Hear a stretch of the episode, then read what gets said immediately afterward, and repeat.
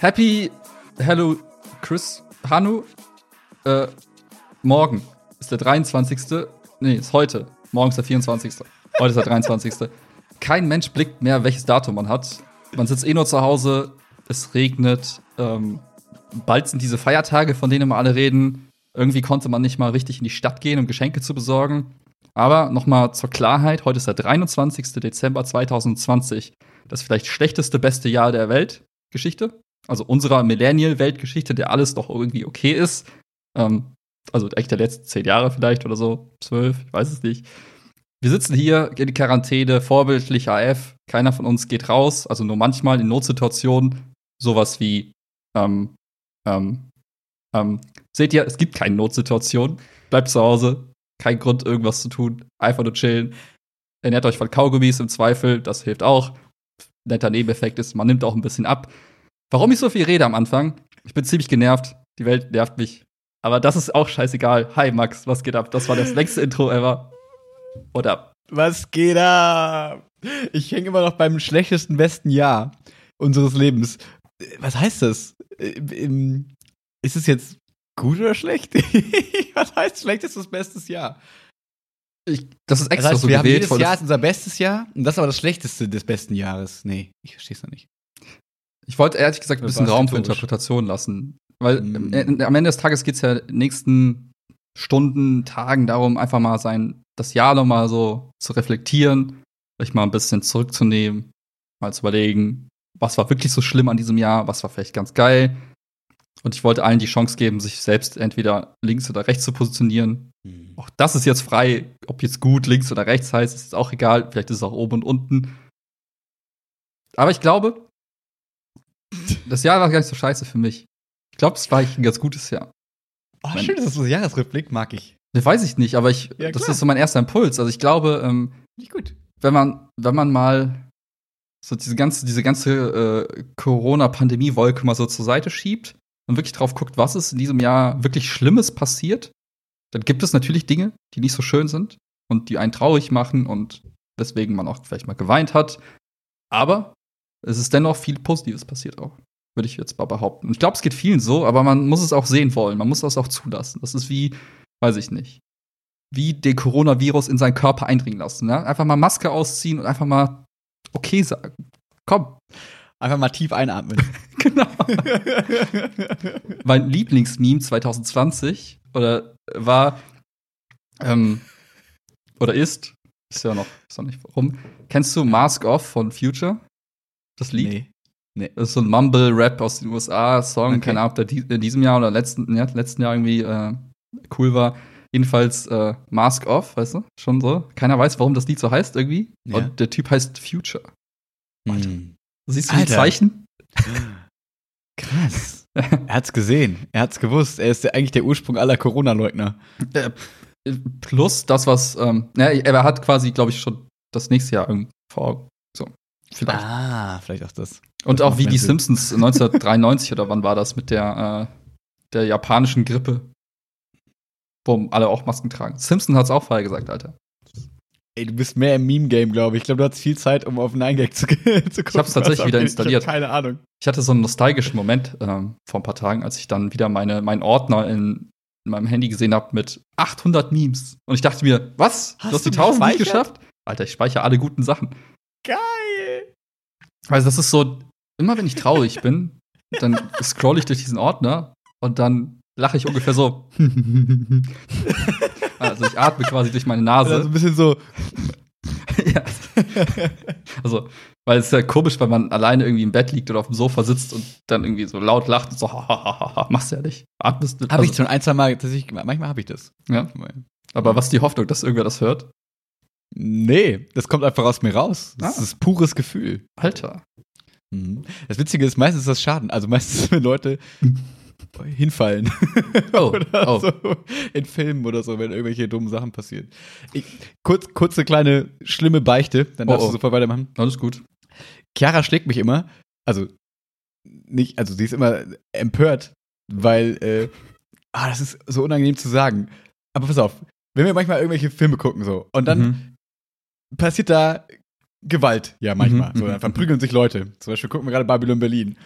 Und das Problem ist, es gibt für mich wenig Witzigeres, als Hm. wenn auf einmal die Frau verprügelt wird. Es ist ganz, ganz unangenehm. Pass auf, ich sag dir warum. Weil das ist wie Babys und wie Hunde. Denen passiert nie was in Serien. So, Frauen, Kinder, Hunde, die sind immer heilig. Da passiert nichts in Serien. Und ich finde, das ist immer so unerwartet, wenn auf einmal dann so, so eine Schlägerei und auf einmal trifft er aus Versehen dann irgendwie eine Frau und die kippt um und denkt so, what? Und dieses, dieses, was? Das ist gerade passiert, das erzeugt in mir ein ganz großes Lachen. Nicht, weil ich Gewalt gegen Frauen lustig finde, sondern weil das in Filmen einfach so ein, finde ich, eine Sache ist, die nie vorkommt. Oh Gott, ich rede mich um Kopf und Kragen, aber ich hoffe, das Aber ist ich, verstanden, ich weiß, was du meinst. Das, sind die, das ist Oh. die Komik oder der, die Komik der Situation besteht ja darin, dass du eben sagst, damit habe ich einfach nicht gerechnet. Ja, Und das, erwartet ist, man einfach Das ist so nicht. absurd, das ist so dämlich, dass das passiert, dass du denkst so, was zur Ja. Hölle habt ihr euch dabei gedacht? Und du lachst eigentlich die, die Producer und die Executive Director oder wie sie alle heißen einfach aus, weil du denkst so, oh, Leute, euer fucking Ernst. Ich hatte das letztens Ja. auch.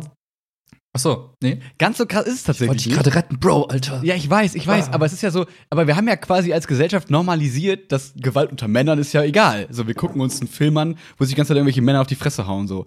Und auch wenn sich zwei Frauen prügeln oder so, ist das ja einfach was komplett, Weirdes, weil man das einfach nicht gewohnt ist aus dieser Filmwelt. Und auch nicht, also ich sehe es jetzt auch nicht täglich um mich rum zum Glück. Ähm, aber allein weil das dann eben passiert, zwischendurch mal irgendwie, ist das einfach, finde ich, die Komik der unerwarteten Situation. Nicht, weil ich denke, oh, das ist doch ein Tabu, das kann man doch nicht machen, sondern Mhm. weil, ja, stimmt.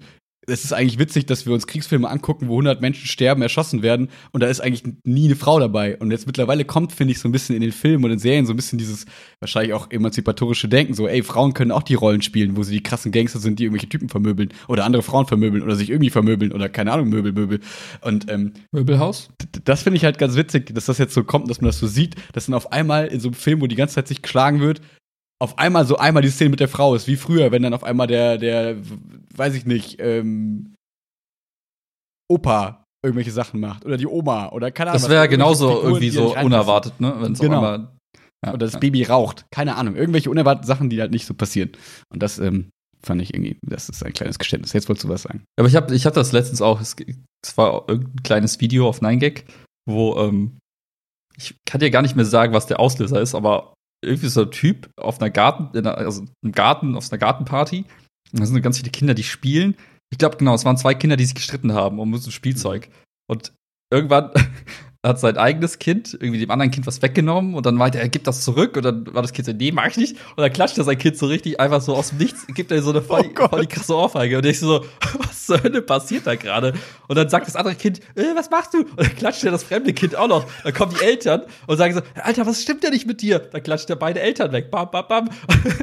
dann kommen alle anderen von der Party zu ihm und er klatscht einfach alle weg. Und dann ruft irgendwann die Polizei, da kommen so 20 Polizisten, der klatscht einen nach dem anderen einfach weg. Bam, bam, bam. Und das war einfach so weird und so absurd, dass wir dachten, und dann durch die Nase gelacht. Ich so, hä, was passiert hier Ja, das gerade? ist halt, genau, das ist aber der Moment, man darf halt dann, das, also, wenn man das natürlich jetzt rational betrachtet und sich vorstellt, oh, stell dir mal vor, du wärst das und keine Ahnung, ist das natürlich alles nicht witzig, wenn man das Natürlich auf die Realität nicht, aber- überträgt. Aber in dem Moment, weil es passiert ja nicht dir, es ist ja nicht gerade, es ist ja in dem Fall gefühlt Fiktion, weil Ja, passiert ist es äh, irgendwo äh, komplett. Ja. Bildschirm. So, und ich finde, dann darf man auch über solche Sachen lachen, weil sonst dürfen wir nie über irgendwelche Da- Das ist das gleiche wie also mit so schwarzem Humor oder mit, äh, weiß Ja. ich nicht, irgendwelchen, weiß ich nicht, so. satirischen Sachen, das darf man noch nicht sagen. Ich Ja. finde, man kann irgendwie dann über alles lachen, aber natürlich ist einem dann der, also, weil einem einfach der Ernst, die Ernst der Lage, der Ernst der Lage in dem Fall egal ist und nicht bewusst ist, weil das ist nicht der, die, der, das, der, der, der Sinn dieses Clips oder dieses Films, was ich gerade meine, ist nicht zu zeigen, oh, Gewalt gegen Frauen ist schrecklich, haha, sondern, oder Kinder und Familien sollten verprügeln werden in deinem Beispiel, sondern es ist ja eher, ähm, dann so ein, hey, schalt mal den Kopf ab oder jetzt genießt diesen Film oder genießt diesen Clip und hinterfrag jetzt nicht alle gesellschaftlichen Normen und alle äh, ethischen Werte. Aber wenn wir natürlich auf der Straße das sehen würden, was du sagst, natürlich greift man dann ein und sagt, das ist, geht nicht. Und dann stehen wir nicht da und lachen durch die Nase. Jedenfalls nicht lange.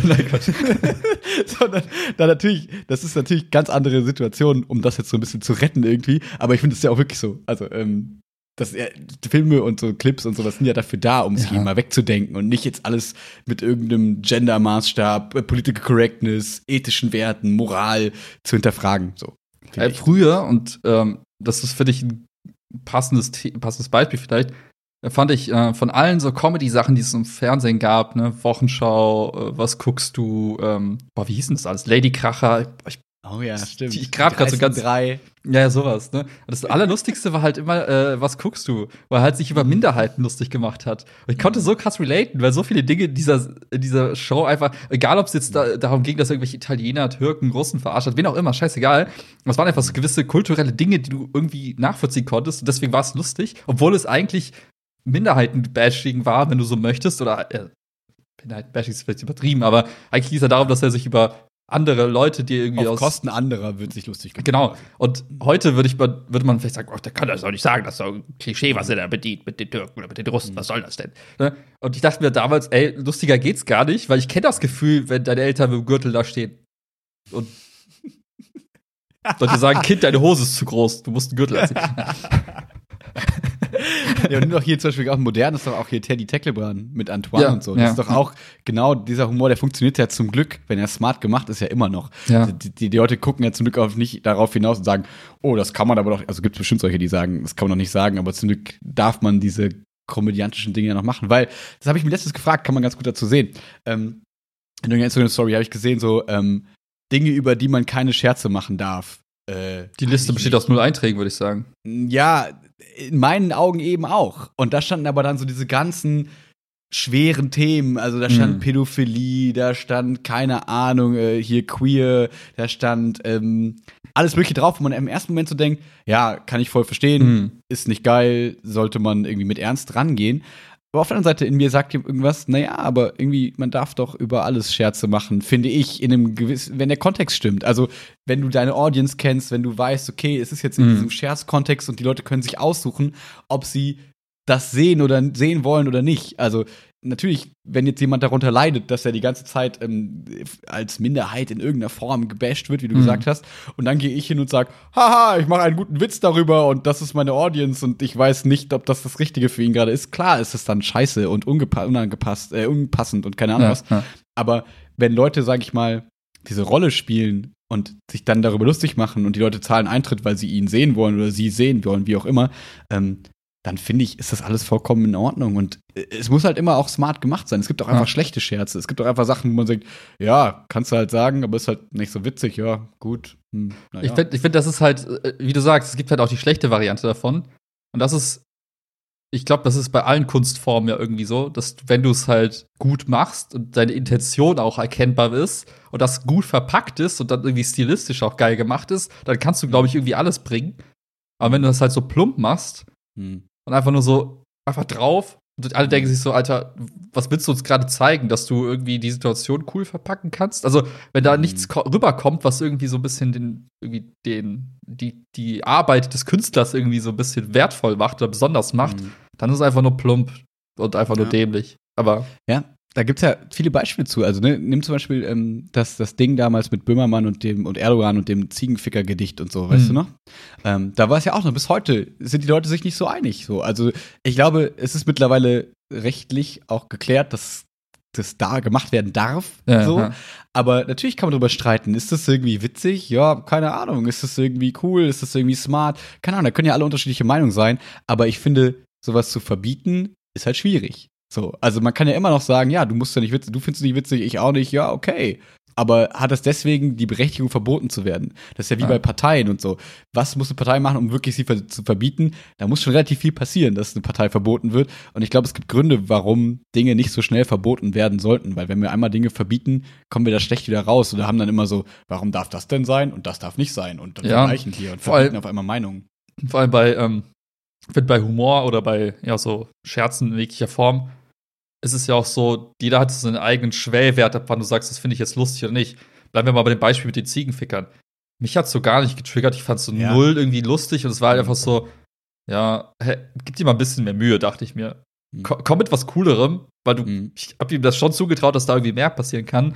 Und es Mhm. war halt, wie es war zu dem Zeitpunkt und für, also mich hat's irgendwie nicht, ich fand's nicht lustig und deswegen fand ich es auch irgendwie nicht, also ich fand's nicht unangemessen, aber ich fand's halt irgendwie einfach unnötig an der Stelle. Ich dachte mir so, Mhm. komm, komm mit was Coolerem. Das kannst Mhm. du. So. Und, Mhm. äh, aber andere Leute fanden's urkomisch, die haben sich voll schlapp Mhm. gedacht, dachten sich, boah, bester Scherz des Jahres, 2000 und wann auch immer. Mhm. Und deswegen ist es voll schwierig zu sagen, ab wann zieht man Mhm. da die Grenze, weil jeder seinen eigenen Schwellwert hat, ab wann irgendwie dieser Lacher kommt oder nicht. Ähm, und da das so subjektiv ist, kannst du auch nicht die Leute, den Leuten oder der ganzen Gesellschaft sagen, ihr müsst das irgendwie lustig finden und erst ab dieser, weiß ich, ab diesem Grad der Kunstform dürft ihr das irgendwie akzeptieren. Weil das geht ja für alle Lebensbereiche, ne? Äh, Ab, ab wann ist etwas schön? Ab wann ist ein Möbelstück irgendwie schön oder nicht? Da könntest du auch sagen, der eine findet das hässlich, der andere findet das gut und das wird jetzt verboten, weil es jetzt irgendwie. Das ist irgendwie. mich, genau, weil es ästhetisch mich sehr zu sehr stört. Mhm. Ja, das finde ich Ja, bei ich- Kunst halt oder bei, bei so Comedians und bei Satire finde ich das ähnlich. Jeder hat da seinen eigenen Punkt, ob man es halt triggert. Zwei Sachen vielleicht noch. Ähm, eine erinnere mich daran, dass wir gleich noch mal kurz darüber sprechen, ähm, wie das zum Beispiel ist, weil man könnte ja zum Beispiel auch dann nationalsozialistische pa Parolen auch irgendwie hinter Witz verstecken und dann so ein bisschen, naja, ist ja nur ein Scherz. Lass da gleich mal kurz drüber sprechen, wie man quasi es auch ausnutzen kann. Aber kurz als zweites Beispiel noch, weil ich ja gerade bei Jan Böhmermann war. Ich glaube, jetzt am Freitag bei dem ähm, ZDF-Magazin kam quasi ähm, ein, ein, ein, ein, wieder ein Lied. Ähm, erinnerst du dich noch am Anfang des Jahres? Da ging es dieses, äh, meine Oma, äh, weiß ich nicht, irgendwas mit, ach, weißt du noch, wo das, wo die Leute vom WDR schon, haben wir auch im Podcast drüber gesprochen, ähm, dass diese Nazis Ach so, dieses standen. Weihnachtslied oder dieses ja, Kinderlied, was war was. das denn nochmal? Genau, mit dem Kinderchor, ich weiß nicht mehr, wie das Lied war. Oh, ich krieg's auch nicht Ähm, mehr zusammen, ehrlich gesagt. Ja, irgendwie meine Oma, die Umweltsau, genau. So, Ja, ja. Oma Umweltsau, großer Aufschrei, bla, bla, Mhm. bla, bla, bla, Leute empören sich und so weiter und so fort. Und wir sa saßen hier und haben den Kopf geschüttelt und wussten nicht, was passiert auf einmal. So. Hm. Und ähm, das hat er jetzt quasi neu aufgelegt mit äh, Meine Oma glaubt nicht an Corona. Und äh, auch wieder mit einem Kinderchor und so. Und äh, ich persönlich fand das ganz witzig, weil ich es eben auch ganz, ganz, ganz, ja, einigermaßen äh, smart die Idee finde, das mit dem Kinderchor, der ja eh schon mal so provoziert hat, quasi das zu machen. Hm. Der Text, ja, ist irgendwie ganz witzig, weil irgendwie, keine Ahnung. Äh, Also, er ist witzig, weil er quasi mit diesem Schockieren spielt, weil die Kinder halt zu singen, meine Oma glaubt nicht an Corona und das Ende des Liedes ist quasi so, ähm, irgendwie, und meine Oma liegt im Koma, so ungefähr. Mhm. Und die Kinder grinsen dabei und sind so, die, das spielt ja mit diesem krassen Kontrast, weil natürlich Ja, ist es nicht ja. witzig, aber es gibt ja Leute, die quasi mit dieser Attitüde an Corona rangehen und sagen, ja, okay, ist mir alles scheißegal und mir ist auch scheißegal, ob deine Oma im Koma liegt, so, fick dich. Und ähm, das zum Beispiel ist ja auch wieder was. Da ist jetzt auch gerade wieder ein Shitstorm am Losbrennen, wenn man sagt, ja, das kann doch nicht sein, das geht doch nicht, dass man das so macht und so weiter und so fort. Wo ich mir dann denke, ja, aber will man das verbieten? Das ist doch, da ist, also, das ist natürlich eine provokante Message, aber ab wann ist dann provokant so, also, warum regt man sich darüber auf? Warum sagt man nicht, ja, okay, es trifft mich nicht, also mein, mein, mein Mhm. Humornagel trifft es nicht, also ist es mir scheißegal. Andere Leute finden es vielleicht witzig und dann ist es eben okay. Aber diese Empörungskultur finde ich irgendwie relativ krass. Weil man nie mal sagt, Ja, der Fehler liegt vielleicht bei mir. Vielleicht Ich finde mich so, nicht. wenn du es von außen betrachtest, ist es einfach, ja, genauso wie man es erwartet hat. Er provoziert bewusst, um auf ein Thema aufmerksam zu machen, was Ja. auch nicht, also aus meiner persönlichen Wahrnehmung auch nicht irrelevant ist. Ich kenne leider Mhm. zu viele Menschen, die da mit dem Corona-Thema auf einmal anfangen, irgendwie äh, einen auf äh, Descartes Mhm. zu machen, alles anzuzweifeln in ihrem Leben. So. Okay, Oh, kann man machen. Ähm, Mhm. so. Deswegen finde ich es persönlich ganz, ganz cool, dass er da nochmal piekst. Mhm. Weil ich glaube, viele Leute können damit relaten und denken sich so, oh, stimmt, ja, ich kenne da auch wen, der so, bis, äh, sei es die Oma, sei es wer anders, aber der auf Mhm. einmal irgendwie anfängt, alles anzuzweifeln. Und vielleicht triggert das nochmal Gespräche, äh, Mhm. die dann dazu führen, dass da irgendwie so ein bisschen besseres Verständnis für die Situation auf einmal passiert. Ähm, daher kann ich das als etwas für mich bewerten, als etwas Positives sehen, weil ich denke, die Intention ist jetzt nicht falsch. Diese Gespräche sollten Mhm. stattfinden. Die Art und Weise, wie er es gemacht hat, kreiert total viel Aufmerksamkeit anscheinend. Mhm. Also genau richtig. ähm, und vielleicht noch kurz, und es ist ganz wichtig, finde ich, dass es innerhalb dieses Kontextes einer quasi satirischen comedy Ja, das sowieso. passiert. So, ne? Geschenkt, Das ist halt ja, immer ja, ganz wichtig, ja. dass es jetzt nicht in den Tagesschau-News kommt, sondern es ist halt in dieser, innerhalb dieses Zirkus, äh, innerhalb dieses Zirkuszeltes quasi und von ihm, das heißt, du weißt, äh, also es gibt ein Image, das ist eine Kunstfigur ja in, in einer gewissen Form, die das quasi präsentiert. Ja. Das finde ich auch mal wichtig. Ich meine, es ist halt, er, er füttert halt dann auch wieder andere Medien, die letztendlich das Ding nutzen, um einfach Aufmerksamkeit zu produzieren. Hm. Ähm, und wie du sagst, wenn das dann aus diesem Kontext rausgerissen wird und auf einmal doch in der Zeitung XY steht und er, wo du was Ernstes erwartest, also wenn ich eine bestimmte Mhm. Zeitung lese, dann erwarte ich ja kein, keine Satire, sondern einfach ernste News. Und wenn das da quasi plötzlich dargestellt wird in dem Kontext, dass sich dann Leute darüber aufregen und sagen, "Äh, was soll das denn? Dann ich mir halt, Mhm. ja, okay, aber dann ist es vielleicht auch dann die falsche Message für diese Audience der Zeitung, die du eigentlich Mhm. ja nicht mit Satire bespielen willst. Mhm. Und dann verliert das plötzlich vielleicht auch diese, diese Haftung zu dem initialen Kontext und dann beginnt halt der große Aufschrei. Aber nochmal für den Initiator, Böhmermann und Co., ja, perfekt, besser kann es ja gar nicht laufen. Ja, ja, eigentlich schon. Und ähm, jetzt, ich habe gerade mal überlegt, weil so Absolutaussagen sind ja immer schwierig, ne? Immer zu sagen, nein, alles ist erlaubt. So, und jetzt überlege ich gerade so ein bisschen, ähm, was sind die Faktoren, die wir jetzt beide benennen würden, um zu sagen, ja, okay, ähm, so irgendwie Witze äh, über ein bestimmtes Thema sind irgendwie dann doch nicht so gut. Also, ne? Mhm. Erstens, ein Punkt wäre zum Beispiel für mich jetzt gerade, wenn du so know your audience, so, wenn du Ja. halt weißt, du bist jetzt gerade im KZ irgendwo und du sprichst jetzt gerade zu Ange äh, Nachkommen oder Angehörigen von irgendwelchen Holocaust-Opfern, Ja. dann ist das vielleicht nicht das smarteste Thema, darüber Witze zu machen. Außer die bestellen genau diese Tour. so blöd es klingt. Aber Ja. ne, sobald, so, ne, dann ist es, glaube ich, klar, so. Klar. Aber wie können wir jetzt quasi jemanden enttarnen, der quasi sagt, okay, ich bin, äh, ich hab, ich bin Fremdenhasser, so, ich, ich hasse Fremde, sage ich mal. Bitte Mhm. nicht rausschneiden und kontextlos irgendwo hinpacken. ähm, und ich mache jetzt Scherze. Und die sind halt so, ein paar für sagen halt so, ja, ist doch ganz witzig, so, meine, meine, meine Fremdenhasskumpels so, finden das irgendwie ganz witzig. Ja. Und äh, alle anderen sagen so, hey, das ist doch nicht witzig, das ist doch scheiße, so Ja. ist das okay? Oder ab wann sagt man, naja, okay, jetzt verbreitest du halt irgendwie eher Nazi-Theorien und keine Ahnung, vielleicht hebst du mal nicht deinen rechten Arm dabei. Also gut, das ist natürlich ein bisschen, äh, Mhm. dann ist es klar. Aber ich meine, man kann es ja auch subtil und leider, so sage ich mal in Anführungszeichen, smart machen, dass es quasi nicht auffällt. Gehen die eh unter, weil die die meisten Leute einfach nicht witzig finden, dann sollen die in ihrer kleine, in ihrer kleinen Nazi-Bubble eh machen, was sie machen wollen, so wie Rechtsrock und so. Oder wie macht, also ja, hast du da, weißt du, was ich meine? Du weißt, was ich meine. Ja, ich versuche es irgendwie zu greifen gerade. Ähm, wie du sagtest, es ist halt so schwierig, das irgendwie pauschal irgendwie in die Regeln zu packen. Hm. ähm, sagen, es gibt ein, eine Regel, die, die dir bestimmte Dinge einfach verbietet, weil es kommt halt auf diese Nuancen an und die Art und Weise und die Intention, finde ich. Und das ist etwas, was ich, was voll schwierig irgendwie, also für mich Mhm. könnte für mich sagen, wenn jemand ähm, das Ganze mit der Intention macht, irgendwie Leute gegeneinander aufzuhetzen und tatsächlich irgendwie Schaden anzurichten in irgendeiner Form, ähm, dann ist es für mich No-Go. Aber das irgendwie Ja, zu sagen, dass ist noch ein guter Punkt. Bitte?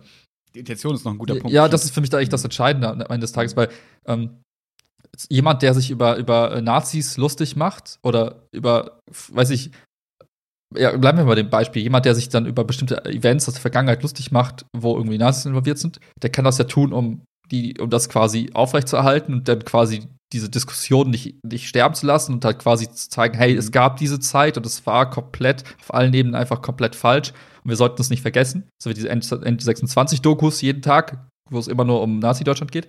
Ähm, das ist eine Intention, die finde ich irgendwie legitim, weil es gibt halt Dinge, die dürfen sich nicht wiederholen. Es gibt Dinge aus der Vergangenheit, die sollten nicht nochmal passieren. Und da müssen wir alles für tun, dass es das nicht der Fall ist. Und da kann ich mir vorstellen, gibt es Konstrukte, wo du quasi damit spielst, wo es irgendwie okay ist, weil es darum geht, die Aufmerksamkeit für dieses Thema irgendwie aufrechtzuerhalten. Das hat der Serdar Mundschuh, glaube ich, relativ lange gemacht. Ich weiß nicht, mittlerweile ist er, glaube ich, auch umstritten. Ich bin mir Ja. nicht ganz sicher, habe lange nichts Ja. mehr von ihm mitbekommen, aber der hat ja auch diese äh, Mein Kampf-Lesung gemacht und das Ganze quasi so ein bisschen satirisch aufgearbeitet äh, und so. Und ich glaube zumindest, das kam Ja. zum Großteil bei allen nicht, sag ich mal, ich sag jetzt einfach mal Nazis, ähm, ganz gut an, glaube ich. Ganz, also es Mhm. war natürlich provokant irgendwie und die Leute haben gesagt, hm, es ist okay, aber ich glaube, das war jetzt nicht so, dass man sagte, oh, der ist vielleicht ein Nazi und der, aber ich keine Ahnung, vielleicht ist das mittlerweile auch umgekippt. Ich will Ja, nix, nicht so sehr in die Nesseln setzen. Ja, aber da, ne, da könnte man noch drüber streiten, aber das wäre so, Mhm. was ist seine Intention wirklich? Und wenn, wenn es seine Intention ist und das auch so rüberkommt, als wäre es quasi im Guten gedacht, um daran zu glaub, es war so, erinnern. eine, so ein bisschen so, wir ent, entmystifizieren das Ganze und wir Mhm. nehmen den Schrecken so ein bisschen da raus, indem wir uns halt über Adolf Hitler lustig machen, weil, Mhm. naja, das ist ein Mensch wie auch andere Menschen gewesen und der hat Schwächen und er hat, also, er hat wahrscheinlich viele Schwächen, aber da gibt's halt, man kann natürlich darüber lustig machen, wie das Buch geschrieben ist und keine Ahnung was. Ja, ja. Ähm, Und ich glaube, dadurch, das, das vermute ich, unterstelle ich jetzt einfach mal als positive Intention, Hm. das Ganze so ein bisschen diese, dieses, diese, diese Schrecklichkeit rauszunehmen und den Leuten mal den Gedanken, die Gelegenheit zu geben, darüber zu lachen, kann ja Mhm. auch ein bisschen was Befreiendes haben, theoretisch. Ja, ir- irgendwie schon. Und wenn es aber genau andersrum ist, dass du quasi Ja. äh, versuchst, das auf dieselbe Art und Weise zu machen, aber du tarnst das als Comedy, aber eigentlich ist deine Intention, du willst irgendwie, du bist davon überzeugt und willst eigentlich quasi Fremdenhass und, und Hetzen und was auch immer, also all die Dinge tun, die du, mir fällt jetzt gar nicht so viel ein, aber eigentlich willst du quasi genau das, die Geschichte sich wiederholen lassen. Das ist deine Intention dabei. Mhm. Und wenn man das irgendwie raus, rausbekommt, dann ähm, weiß ich nicht, gibt es ja auch, das ist jetzt wiederum etwas, was wir ja auch irgendwie in dieser Form auch haben, dass wir sagen, es gibt halt, ja, freie Meinungsäußerung hin oder her, aber es gibt Dinge, die sind einfach, die stehen auf der roten Liste so. Und Wollte ich eben auch drauf hinaus, ja, genau.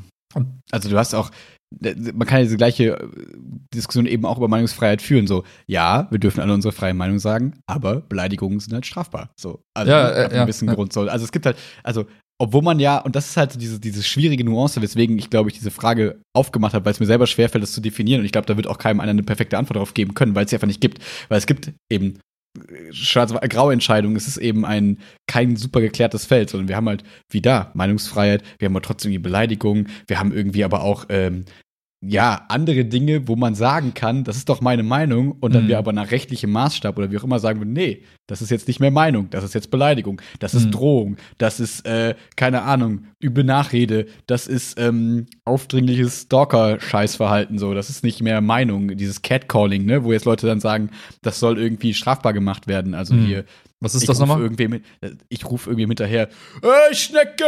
Achso, und okay. so. Hm. Also, und das halt vielleicht noch ein bisschen mehr und ein bisschen drüber und dass Leute halt nicht mehr über Straßen gehen und sich wohlfühlen, sondern dass sie Mhm. einfach ähm, gecatcalled werden quasi. Das kann man alles äh, drehen und wenden und es gibt bestimmt immer mal Fälle, wo man sagen würde, ja, aber das, in dem Fall ist das Mhm. vielleicht okay, aber es gibt wahrscheinlich 20 Fälle, wo es eben nicht cool ist und dann ist eben die Frage, macht man das dann strafbar, verbietet man das und ich glaube, deswegen tun sich da die, die Gesetze so schwer, bei gerade zum Beispiel zum Catcalling, das zu verbieten, weil es einfach so schwer ist, bei deutscher Sprache oder bei Sprache generell, ähm, wenn es nur um sprachliche Sachen Mhm. quasi geht, da Sachverbote zu machen. Weil geht es darum, ob der andere sich angegriffen fühlt, weil dann kann ja jeder quasi sich von allem angegriffen fühlen, dass man sagt, hey, du hast mich ähm, nur mit einem Z geschrieben und nicht mit TZ. Ich fühle mich angegriffen. Ich möchte, dass das verboten ist, dass Leute mich bei falschen Namen ansprechen Ja, ja, ja. also ich will das jetzt, ich will das gar nicht ins Lächerliche ziehen, aber ich glaube, deswegen fällt das Menschen so schwer, das in Verbote und Gesetze zu packen, weil es einfach super schwierig ist. Ich glaube, allein der Punkt Beleidigungen würde ich gerne mal wissen, wie das so im Gesetz klar Mhm. geregelt ist, weil ich glaube, so klar ist es nicht geregelt, weil wann ist, ab wann ist es eine Beleidigung? Ist, äh, weiß ich nicht. Wenn ich mir gucke, manche Schüler begrüßen sich, yo, du Hurensohn, was geht ab? Und dann sagen andere wieder, ja, wait, ist es nicht beleidigt? Ich zeig dich jetzt auf einmal an. Aber nee, der Kontext macht ja auch die Musik. Wir nennen uns immer Ja, so klar, beste klar. Freunde Ja, ja, und andere nicht. Und so, und ich glaube, deswegen ist es so mega schwer, da so klare Regeln und Gesetze zu finden. Und das ist wahrscheinlich bei Comedy und bei Satire genau das Gleiche. Weswegen ich immer sagen würde, lieber weniger verbieten und mehr, wie soll ich sagen? Ja, das kann man das so sagen. Ich meine, das das Ding ist ja- wie die Frage ist, Boss, muss man es halt von Anfang an verbieten oder hat man Instrumente, um es, wenn es dann passiert, auch irgendwie einzufangen und da Ja, oder irgendwie einen Rahmen zu lenken, genau. Genau. Und ich glaube, diese Instrumente sind ja da. Ne? Das ist Verfassungsschutz, du hast halt Mhm. bestimmte, äh, doch wiederum Gesetze, die dann auch sagen, ab da ist die Grenze überschritten. Und ich Mhm. glaube, das ist, wie soll ich sagen, für eine Gesellschaft irgendwie ein besseres Instrument, um das zu steuern, als zu sagen, wir machen diesen absoluten Verbot, äh, diese absolute Verbots. zu Thema XY so, ne? Genau, diese Wörter sind ab jetzt verboten. Du darfst nicht mehr das. YouTube-Kommentare Du darfst nicht mehr Huren sagen. Ja. Ja. Toll. Wie soll ich mein Leben führen? Wie soll ich mit meinen Freunden sprechen? Was zur Hölle? Und dabei ist es ja gar nicht böse gemeint. Und wir, wir zeigen uns damit, dass wir uns alle gerne haben, indem wir uns gegenseitig Huren nennen. Ja. Ja, wie soll das jetzt funktionieren? Das ist doch beschissen. So, Was du sagt nimmst mir die jegliche Juan Frage- dazu? Hä? Juan? Was sagt Juan dazu, wie der so genannt Ja. wird? Ja. Also ich glaube halt, wie gesagt, das ist äh, lieber, lieber Freiheit lassen und wenn halt Freiheit missbraucht wird, um anderen Leuten zu schaden, dann wieder irgendwie eingrenzen oder einfangen. Reagieren so. Genau. Mhm. Ähm, klar, du wirst, wenn du jetzt komplett idealistisch unterwegs bist, wirst du sagen, naja, aber dann ist der Schaden ja schon entstanden im Zweifel. Mhm. Mhm. Aber das ist ähnlich kannst du dann argumentieren und sagen, naja, sollte man nicht Verbrechen stoppen, bevor sie passiert sind? Mhm.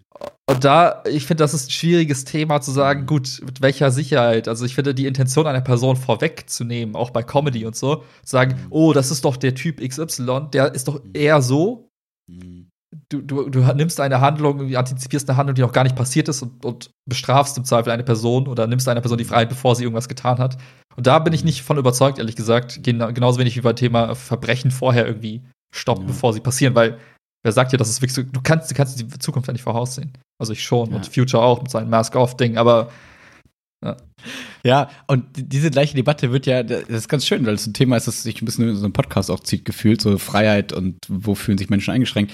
Ähm, erinnere dich dran, wir haben doch auch über 130 ähm, hier auf der Autobahn hm. Pflicht und Maximalgeschwindigkeit gesprochen. Da ist ja genau das Gleiche. Man probiert jetzt quasi aus. In Deutschland ist es irgendwie noch das einzige Land oder keine Ahnung, eines der wenigen, wo man irgendwie begrenzte äh, Autobahn hat. Hm, man stellt jetzt so fest, ja, ist ganz cool, Freiheit finden wir ganz gut, aber naja, Studien zeigen und irgendwie scheint es ganz sinnvoll zu sein, vielleicht zu sagen, müssen wir schon auf 130 mhm. fahren? Nö, wir steuern jetzt mal so ein bisschen nach. Und jetzt gucken wir, okay, wir grenzen mal, wir, wir packen es auf 130 Fände ich zum Beispiel cool, andere finden es nicht cool, deswegen gibt es jetzt da Rechtsstreit drüber. Deswegen wird darüber diskutiert in der Demokratie und am Ende gewinnt irgendeine Partei und es gewinnt quasi, also entweder gewinnt Option A oder Option B. Mhm. Und das ist dann fein, weil wir das irgendwie als Demokratie dann so entschieden haben und das muss ich dann irgendwie mittragen. Auch wenn ich selber vielleicht ein bisschen anders sehen würde. Ähm, da pendelt sich ja auch so ein. Und da wird nicht von Anfang gesagt, ihr dürft kein Auto mehr fahren, mhm. sondern nein, also auch, oder jetzt, wenn irgendwelche Menschen mit Autos in irgendwelche Menschenmengen fahren und so. Ja, na klar kann ein Auto eine Mordwaffe sein, mhm. aber ist es halt für 99,99 Prozent der Menschen zum Glück nicht. Ja, und, ja. Äh, also eine intentionale Mordwaffe, wie auch immer. Und ähm, deswegen muss man ja gucken, okay, wie können wir das trotzdem verhindern? Durch, keine Ahnung, psychologische Aufbearbeitung von bestimmten Traumata, keine Ahnung, whatever. Und ähm, das finde ich wichtiger als äh, besser als ähm, im Vorhinein dann zu sagen, okay, wir machen keine Weihnachtsmärkte mehr, weil die sind potenzielle ähm, Anschlaggebiete. Ja, das ist alles ist ein potenzielles Anschlag. Ja, man muss das halt dann äh, drei, drei, vier Schritte weiterdenken, weil implizit möchtest du damit ja jegliche Form des, des, weiß nicht, der des Schadens irgendwie nehmen und verhindern. Hm. Wenn du das mal zu Ende denkst, dann landest du in einer Welt, wo alle nur noch in so Zuckerwatte eingewickelt, irgendwo vor sich hin vegetieren und mhm. umgeben sind von ganz viel Stahl und Bunkern und Frischluft und also oh, klingt ganz geil.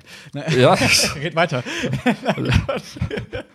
nee, aber ne, äh, wo, wo hörst du dann auf? Ja. Weil du wirst immer wieder Dinge finden, die irgendein Risiko haben und von Menschen irgendwas tun können und du damit die Freiheit, die du die Freiheit den Leuten nimmst, auch dieses Risiko vielleicht mindern kannst zu einem gewissen Grad. Aber wo, wo endet das Ganze? Und dieses Endszenario finde ich gar nicht so sexy.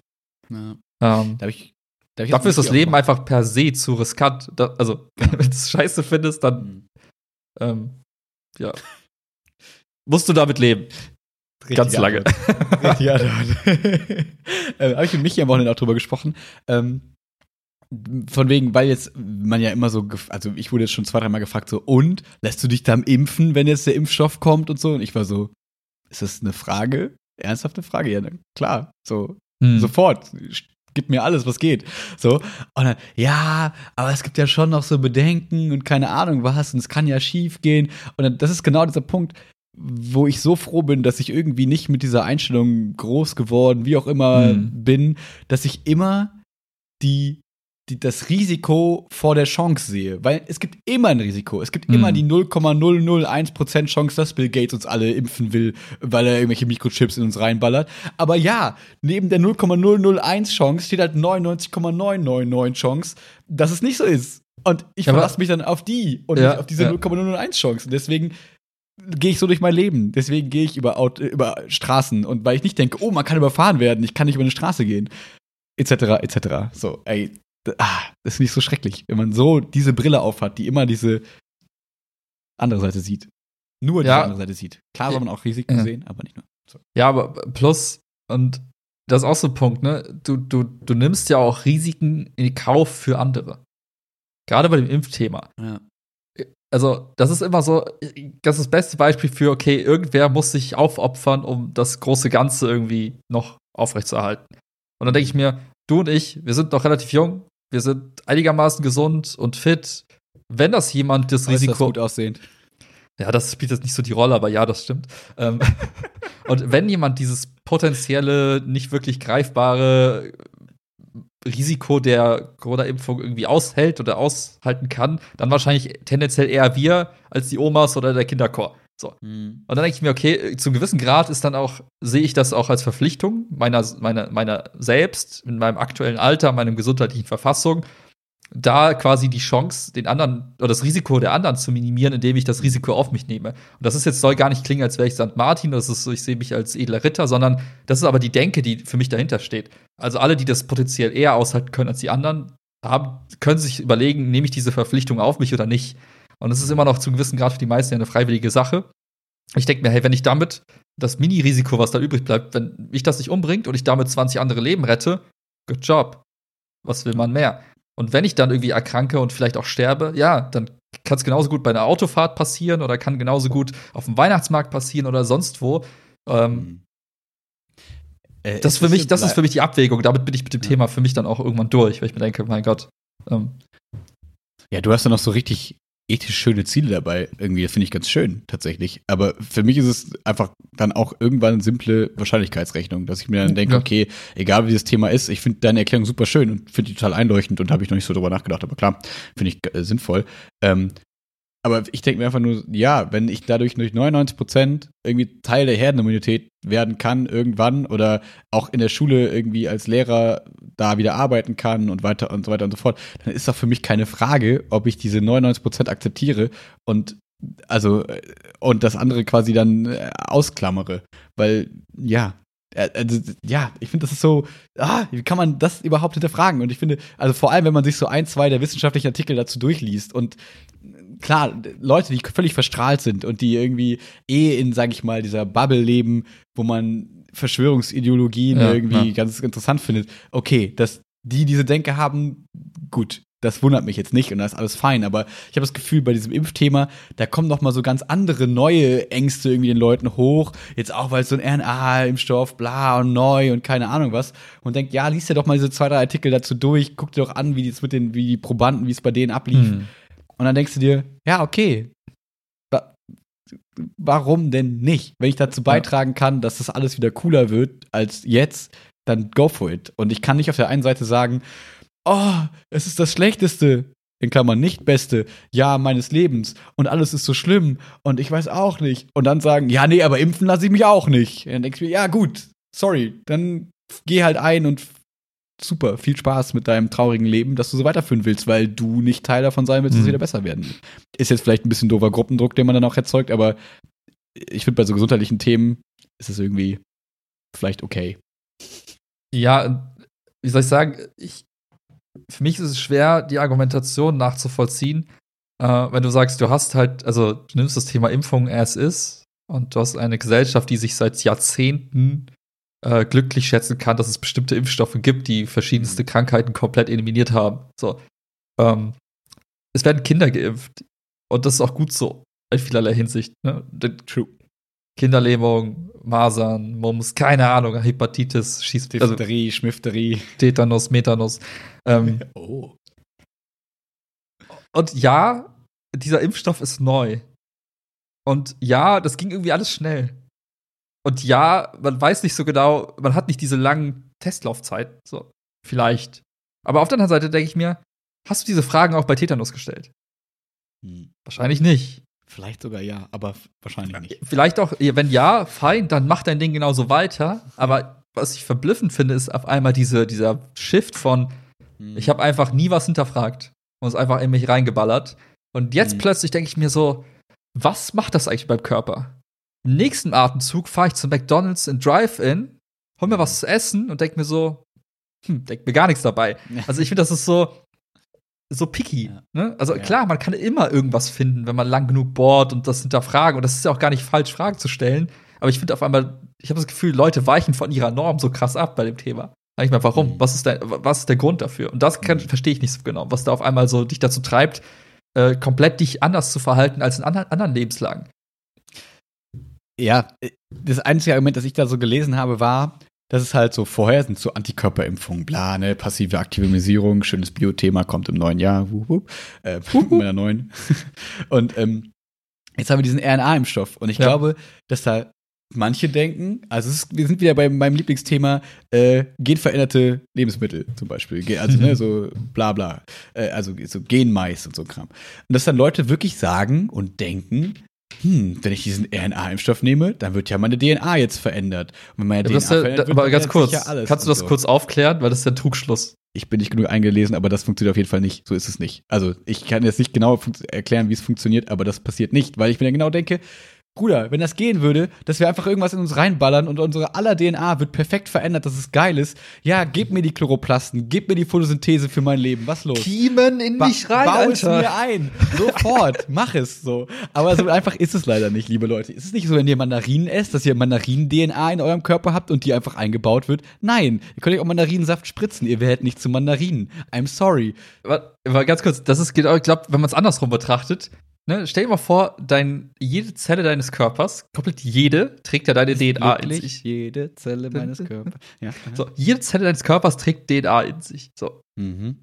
Und um deinen kompletten Körper zu ändern, müsstest du ja quasi jede Zelle des Körpers abändern. Tick, tick, tick, tick, tick. Das ist wie Mhm. bei Kryptowährungen. Das, du kannst nicht gleichzeitig überall alles abändern. Das Die funktioniert Überleitung nicht. zum nächsten Thema gleich. Vielleicht, aber vielleicht auch nicht. Aber was ich damit, also und äh, selbst wenn man es wollte, man will jetzt, ich will jetzt meine Augenfarbe ändern. Ich muss alle Zellen, die irgendwie Augenfarbe steuern, ausprägen, was weiß ich, müsste ich instant irgendwie, damit das auch irgendwie funktioniert, irgendwie sehr kurze Zeit alle abändern, bla bla bla.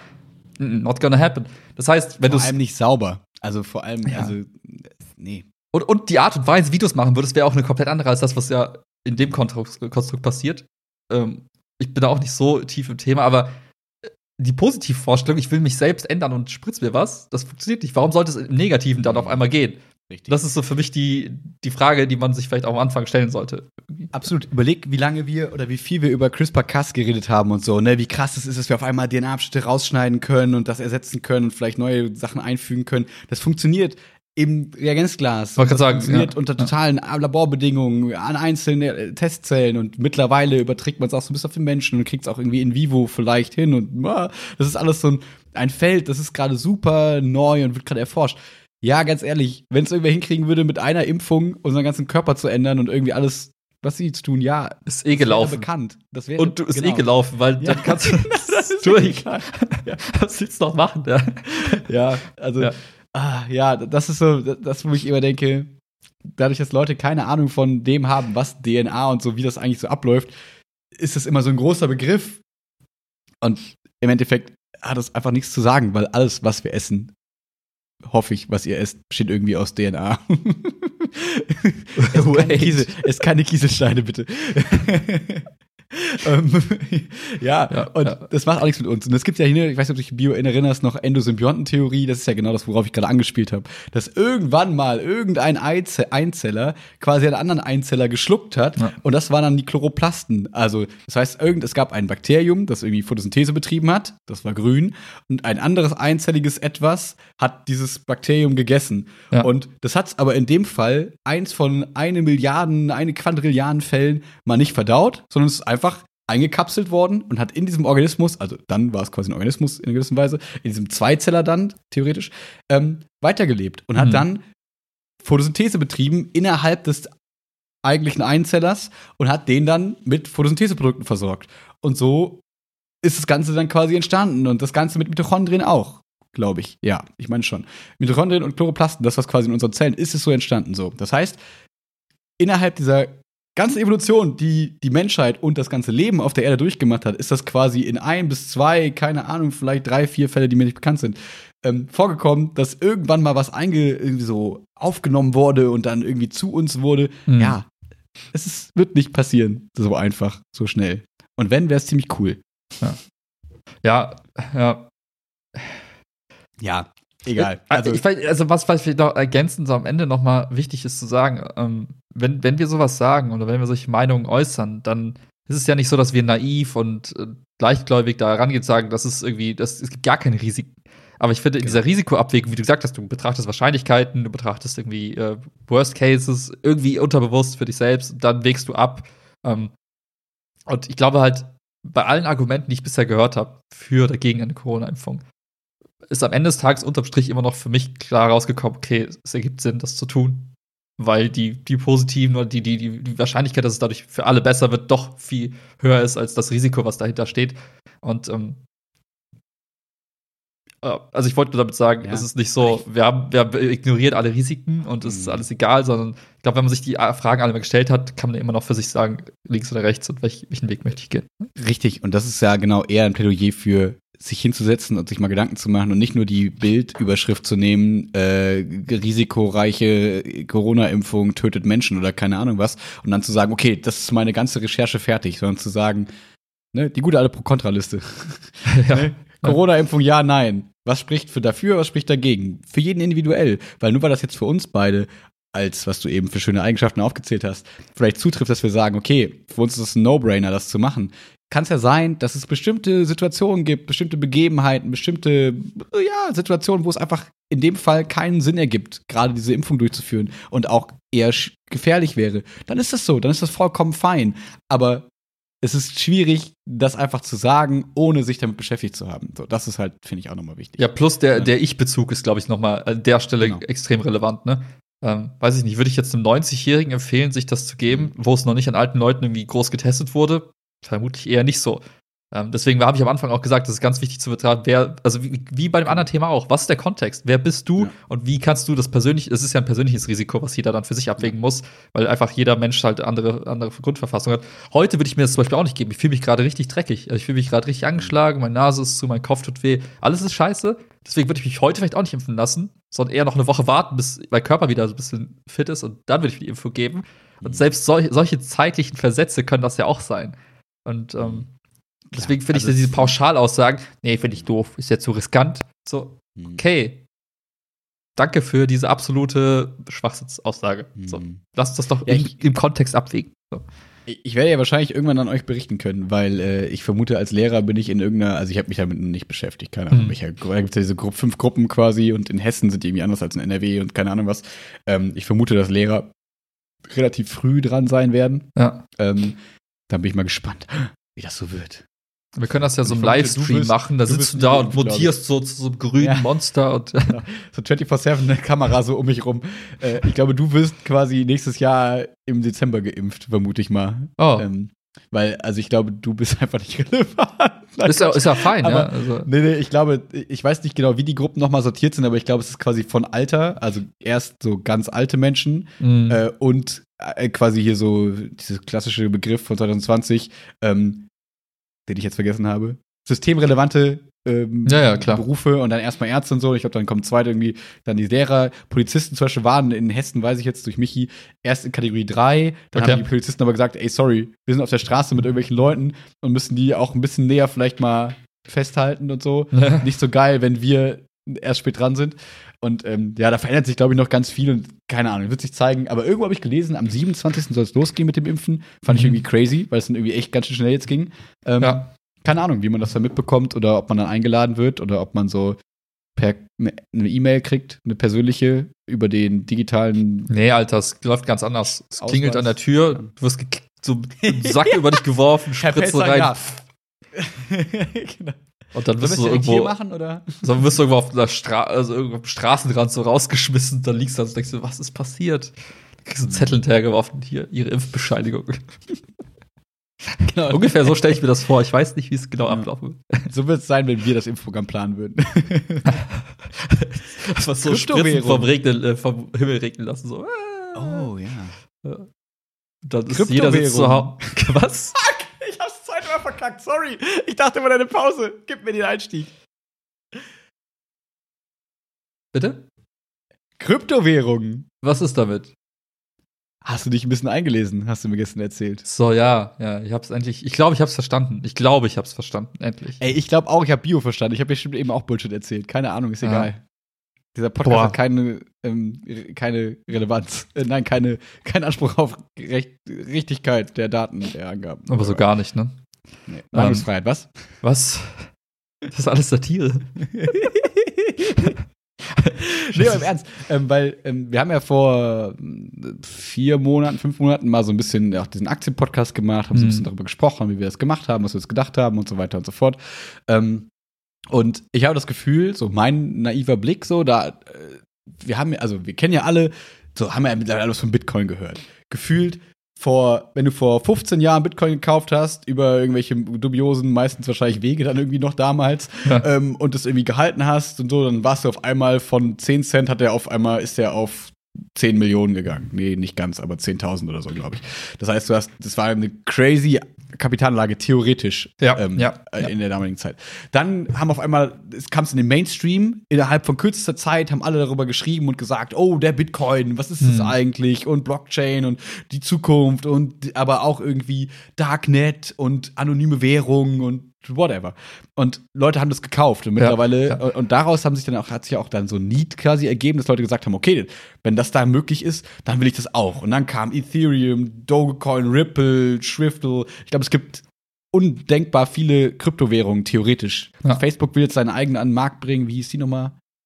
Die wurde umbenannt. Erst hieß sie Libra oder genau. Libra und jetzt soll es Diem heißen, glaube ich. Oh, okay. Ja. Ich war noch auf dem Libra-Tipp irgendwie. Ja, und äh, das heißt, irgendwie, da passiert ganz viel. Ähm, weil die Leute auch, also auch der Otto Normalbürger quasi gesehen hat, irgendwas ist das. Und ich glaube, dass die meisten das eher dann aber nur jetzt kennengelernt haben, als damit kann man schnelles Geld machen. Mhm. So. Und aber gar nicht von der Technik dahinter verstehen und so weiter. Und Broker, also beziehungsweise Banken sind mittlerweile auch dahin gegangen und also zum Beispiel Revolut, ähm, so eine britische Bank, da kannst du auch in der Bank-App mittlerweile auch Bitcoins kaufen, weil früher war ja immer das Problem, da musst du irgendwie auf bitcoinbörse.de dir so ein Wallet machen und dann ja. irgendwie so, keine Ahnung, musst du dir auf eine Festplatte sichern, so ein bisschen strange und war alles, also zumindest als Laie für mich, ich habe mich da mal so ein bisschen nur mit beschäftigt, ähm, und dachte mir, okay, das ist mir zu crazy, das mache ich nicht. Weil, und ich bin ja schon jemand, der einigermaßen computeraffin ist. Mhm. Ähm, so, und deswegen ist es jetzt relativ einfach quasi, weil es auch mittlerweile App gibt, Apps gibt. Wie heißt die App,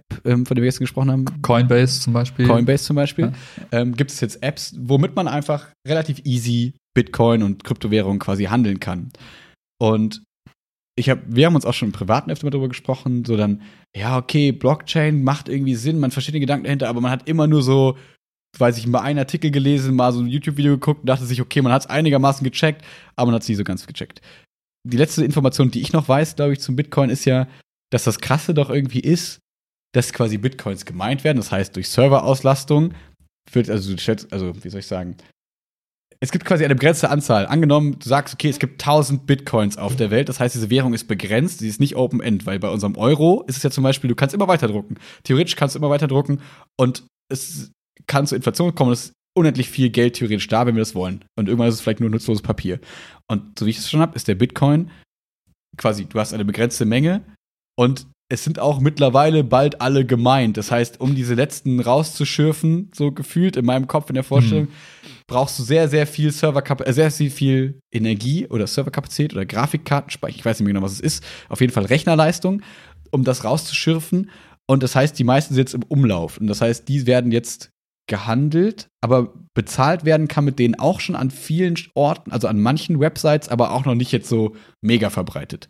Das ist mein Stand zu Bitcoin und Cryptocurrencies. Ja, also erstmal finde ich mega gut erklärt. So, ich habe jetzt gelernt, man muss auch mal loben ab und zu. Danke. Nein, Scherz. ähm, ungefähr das war auch mein Stand vor ein paar Tagen mhm. noch ähm, bevor ich dieses Urlaub hatte und irgendwie dieses, dieses Urlaub. Ähm, und ich will jetzt gar nicht so sehr auf die technischen, Funktion also auf das Technische eingehen, wie funktioniert dieses ganze Herstellen von diesen Coins und so weiter, sondern für mich war so eine Flugebene drüber viel spannender.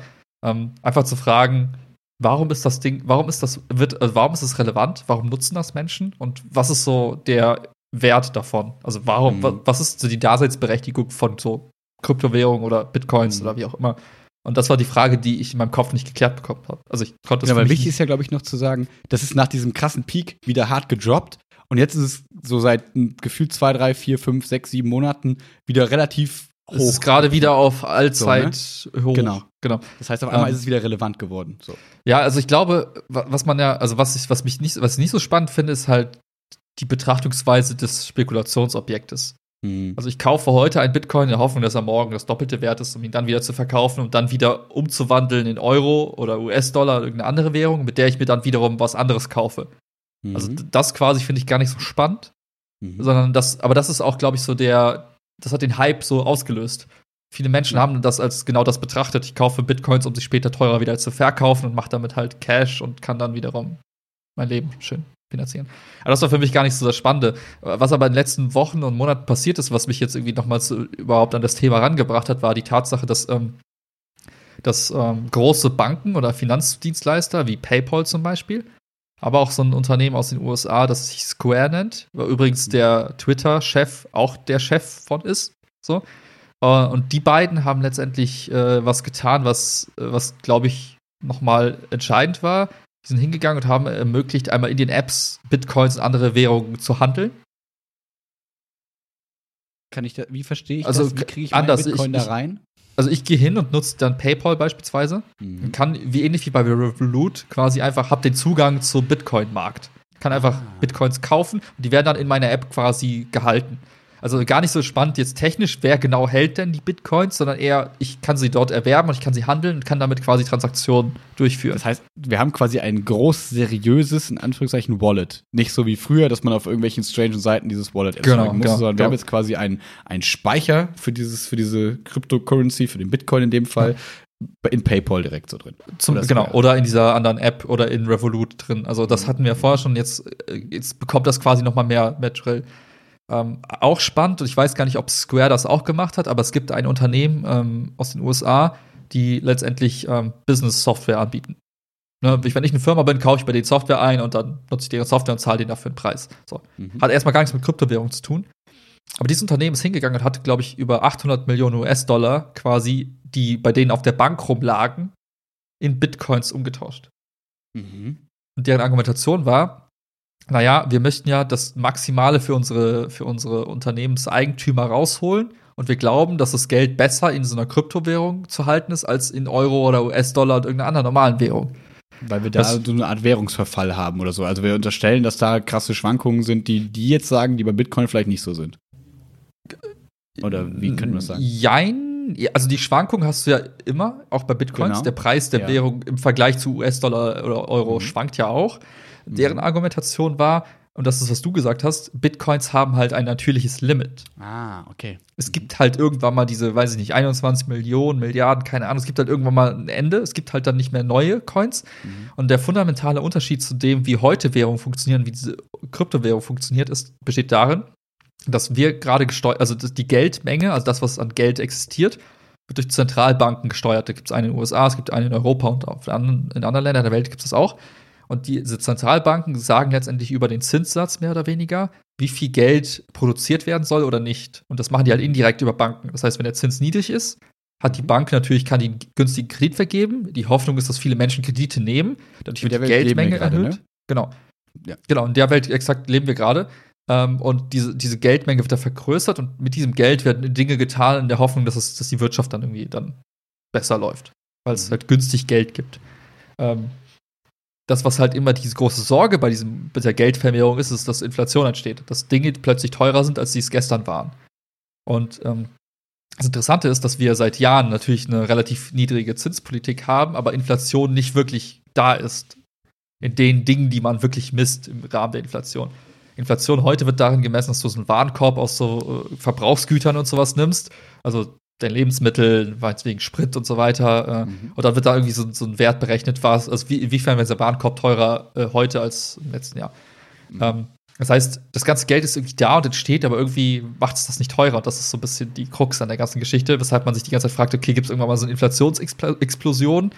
Und ähm, wenn man sich dann wiederum ja, manche andere. predigen das immer so ein bisschen, ne? Manche genau, schreien genau. ja immer schon nach, aber irgendwie passiert das nie und deswegen werden die immer so ein bisschen Lügen gestraft, aber man weiß halt nicht, ob es dann theoretisch ja. doch irgendwann kommen könnte. Ja, und das Ding ist, ich, ich glaube, dass, also, wenn man heute mal so sich andere Märkte anschaut, also nicht unbedingt diese Güter des alltäglichen Gebrauches, mhm. sondern mal den Immobilienmarkt als Beispiel. Da siehst du ja eine Form der Inflation, die deutlich stärker ist als das, was du im Supermarkt erkennst. Äh, Immobilienpreise in den letzten Jahren krass durch die Decke gegangen, also werden immer höher und immer teurer, diese ganzen Dinge. Und genauso kannst du da argumentieren, dass bestimmte Finanzinstrumente auch immer teurer werden. Das heißt, das Geld fließt nicht eigentlich dahin in die, in die Wirtschaft, wenn man so möchte, sondern fließt in irgendwelche anderen Anlagegüter, die man so um sich herum hat. Und bläht deren werden. Preis. Die nicht quasi Teil dieses Warenkorbs sind, aber dennoch mhm. irgendwie relevant sind für unser alltägliches Leben. Mhm. Ähm, und so wie Einschaltquoten im Fernsehen gemessen werden.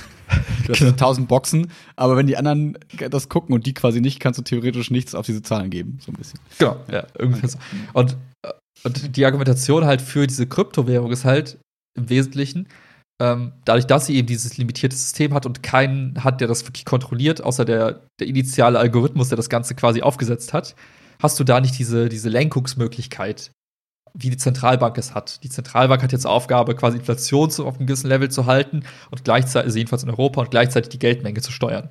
Mhm. Und das hast du bei diesen Kryptowährungen nicht. Es gibt kein, kein zentrales Gremium, was das steuert. Und es ist einfach da. Ich wollte die Frage eigentlich erst am Ende stellen, aber dann stelle ich sie jetzt, weil sie jetzt gerade passt. Aber warum kann denn nicht Programmierer XY hingehen und sagen, naja, jetzt gibt es 31 Millionen Bitcoins anstatt 21 Millionen Bitcoins. Wir stellen einfach noch mehr bereit. Was ist dieses, diese absolute Begrenzung, die auch niemals von irgendeinem Hacker, von irgendwem quasi zerstört werden kann? Das ergibt in meinem Kopf noch keinen Sinn, weil jeder Code in meinem Kopf kann geändert werden oder kann irgendwie so, weißt du, was ich meine? Ja. ja, ich weiß, was du meinst. Ich bin aber nicht sicher, ob ich das gut, also ob ich das richtig erklären kann. Ich habe okay. das, also bei dem Thema fühle ich mich nicht so safe. Das gibt es nicht. so, also das, also du ja, sagen, also ich, es ist zumindest safe dagegen. Ich meine, was man, was man, glaube ich, berücksichtigen muss, und da bin ich auch, da schwimme ich jetzt ein bisschen, aber ja, nach meinem aktuellen Verständnis ist es so, ähm, diese ganze, diese ganze, diese ganze Mechanik des Systems basiert darauf, dass du sagst, du hast äh, bestimmte Schlüssel mhm. und Verschlüsselungen von, von Codes letztendlich. Mhm. Und dieses, was halt fest definiert ist, glaube ich, ist die, die Länge des Codes und die Schlüssel, die, der Schlüssel, Verschlüsselungsalgorithmus. Mhm. Und das heißt, wenn das definiert ist, du sagst, du kannst maximal 20 Stellen Code haben und der wird dann verschlüsselt mit einem Schlüssel, der einen bestimmten Algorithmus hat, dann kannst du halt, wenn die, irgendwann mal gibt es einfach nicht mehr neue Codes, die produziert werden können. Mhm. Weil die Länge aber, begrenzt aber, ist. Aber und kann ich die nicht auf 21 erhöhen?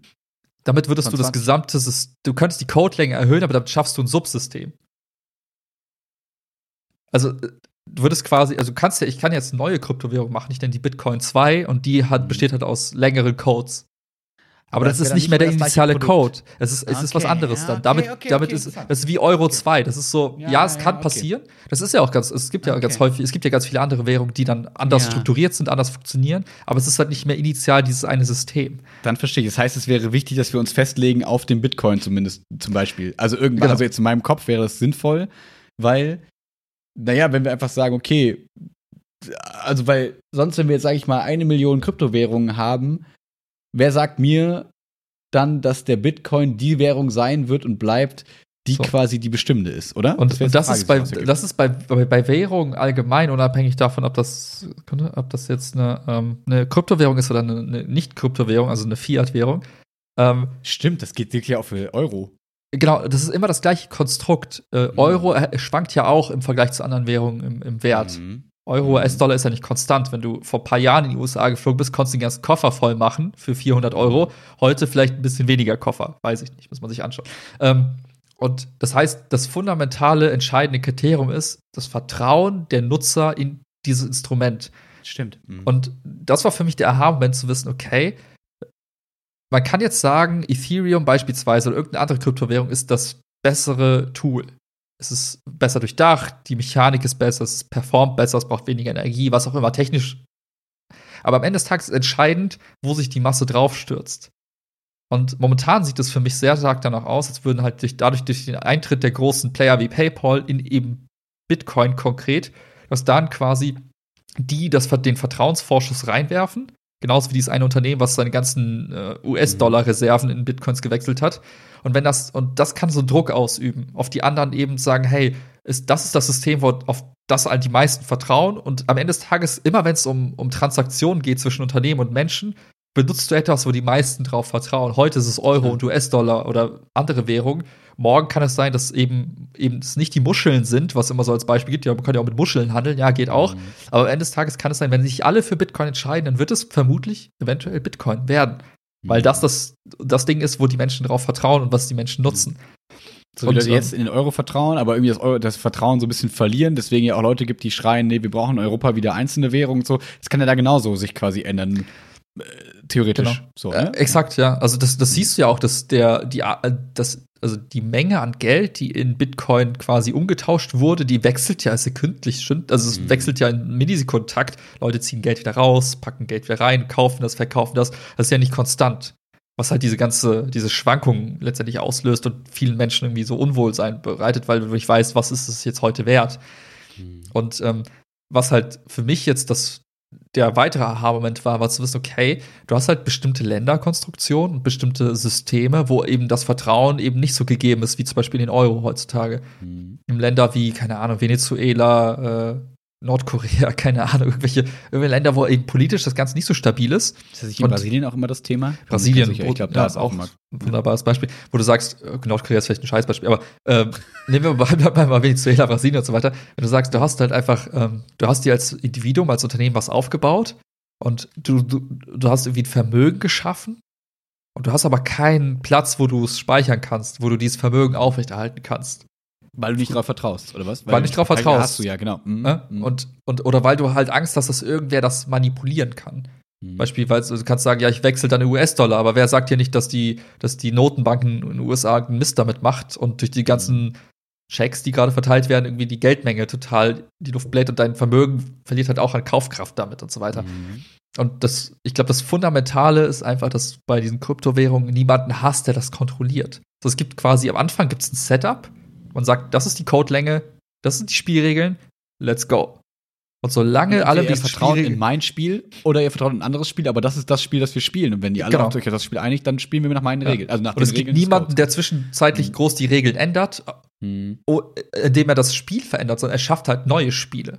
Mhm. Und das ist jetzt das Spannende, Ja. was jetzt, glaube ich, passiert ist. Und ich glaube, das, was jetzt, was eben durch diese großen Player, die da jetzt sich in dieses neue Spiel eingeklinkt haben, das ist wie PayPal joined the game. So, Mhm. oh, Square joined the game, bla bla joined the game. Mhm. Und je mehr Spieler in einem Spiel sind, desto spannender ist das Spiel. Das ist wie Mhm. ein soziales Netzwerk. Je- Du kannst, also je mehr Leute auf Facebook sind, desto attraktiver wird Facebook.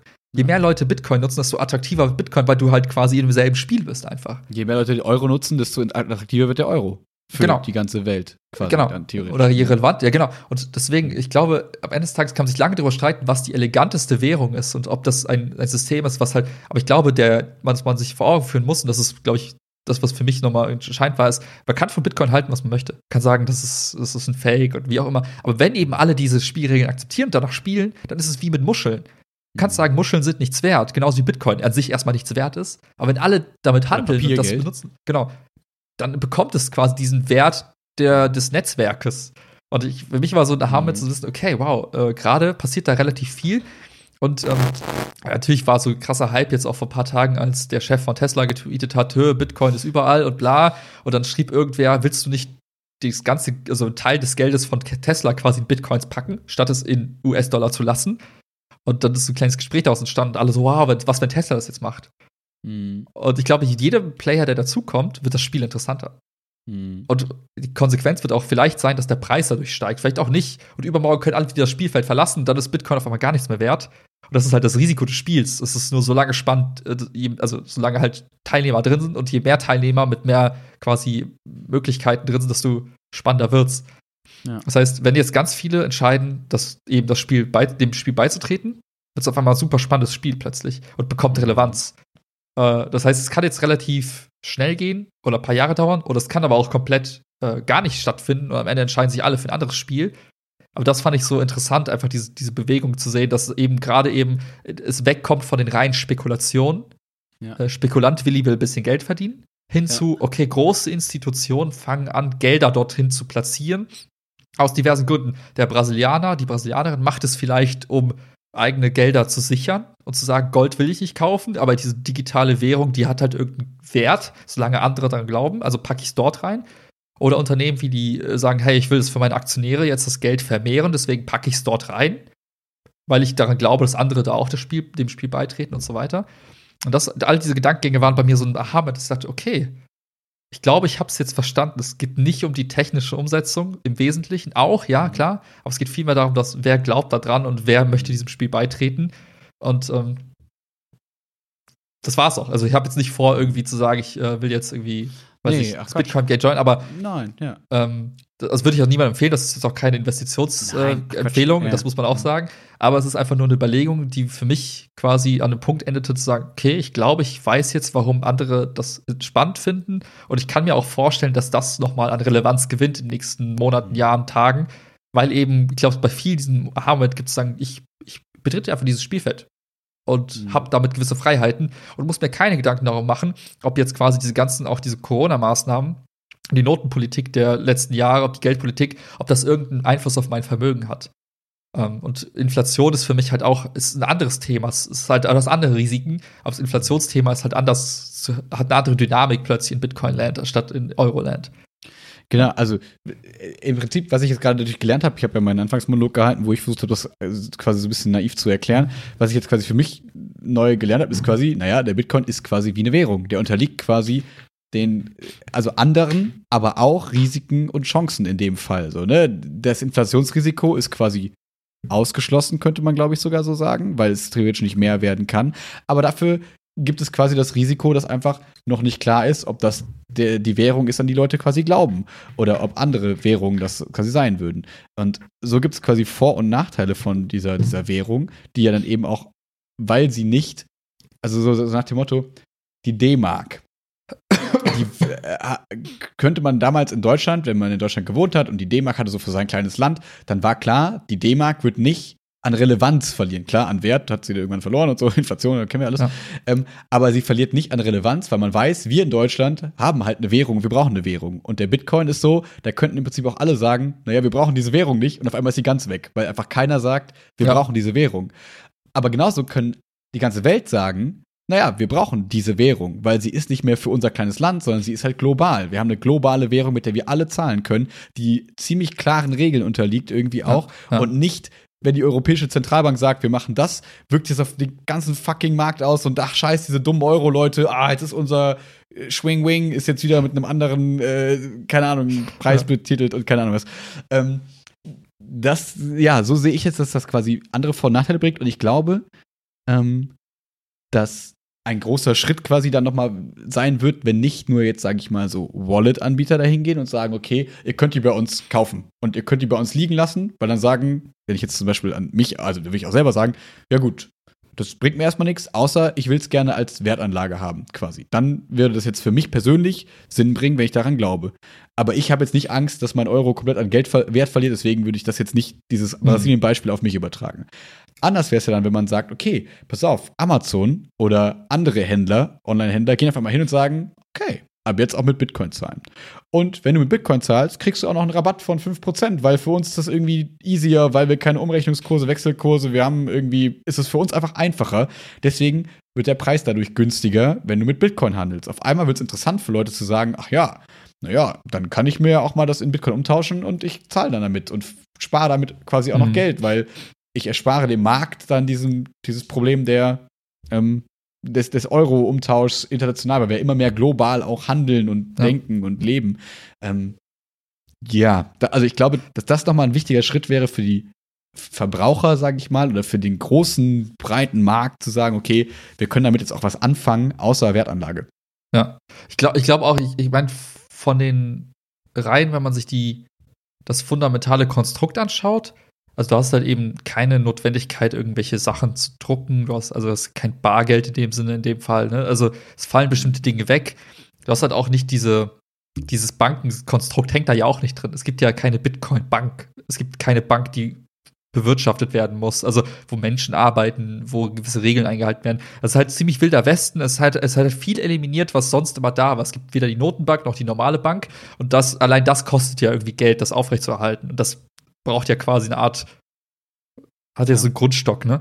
Und wenn man es, wenn man es tatsächlich, wie du gesagt hast, wenn man es schafft, diese ganzen Kosten, die in dem bisherigen System irgendwie schlummern, rauszurechnen, komplett die, Transaktionsgebühren und so weiter, alles, was so zwischen diesen Banken alles stattfindet, Kartengebühren, wenn man alles mal wegdenkt und das komplett die quasi dann sagt, lieber Konsument, du kannst diesen Vorteil haben, wie du gesagt hast, weil es ist halt 5% günstiger, wenn du Bitcoin zahlst, weil wir eben der Bank nichts abrücken müssen und so weiter, weil wir keine Risiken handeln müssen, weil wir keinen Zahlungs, weiß ich nicht, Verkehr irgendwie groß handeln müssen. wenn du all diese Sachen, die jetzt für den, fürs Individuum so, so mickrig sein können, ne, 5% Rabatt auf Amazon, was heißt das schon? Aber stell dir mal für die gesamte Welt vor. Alles wird 5% irgendwie äh, günstiger, in Anführungszeichen, was auch immer das heißt. Ähm, das ist, glaube ich, also was kann man mit dem Geld stattdessen machen? Also was, ne? also die, die Idee zu sagen, diese ganzen Effizienz, die man dann hat, die haben ja vielleicht irgendwie einen Vorteil und den kann man irgendwie anders nutzen. Und ich glaube einfach, es ist, es kann darauf hinauslaufen, dass dieses System einfach ähm, schlanker wird. Und im besten Fall endet es in, in, Vorteilen für dich und mich beim Amazon-Einkauf. Ähm, aber ich glaube, dass damit diese Effekte durch, durchschlagen, bräuchtest du quasi in meiner Fantasie einen, Player oder ein Game, wo alle, wo fast alle mitspielen. Weil nur dann hast du diese Effekte. Ja, weil, ja, genau. ne, wenn du da zwischenzeitlich wieder umrechnen musst, weil Amazon äh, akzeptiert nur US-Dollar und du hast da Bitcoins, dann musst du umrechnen, dann hast du diese Wechselrisiken mhm. und ähm, ich glaube, dann ist das nicht so, so, spannend. Ich glaube, wenn sich alle draufwerfen auf irgendeins dieser Spiele und sagen, das ist jetzt unser Spiel, wir akzeptieren die Währung XY, die Weltwährung, ob das Bitcoin ist oder nicht, und alle mitspielen, dann kannst du diese Effekte, glaube ich, auch heben und dann wird es spannend. Ja. Total, ja. Wirklich spannend.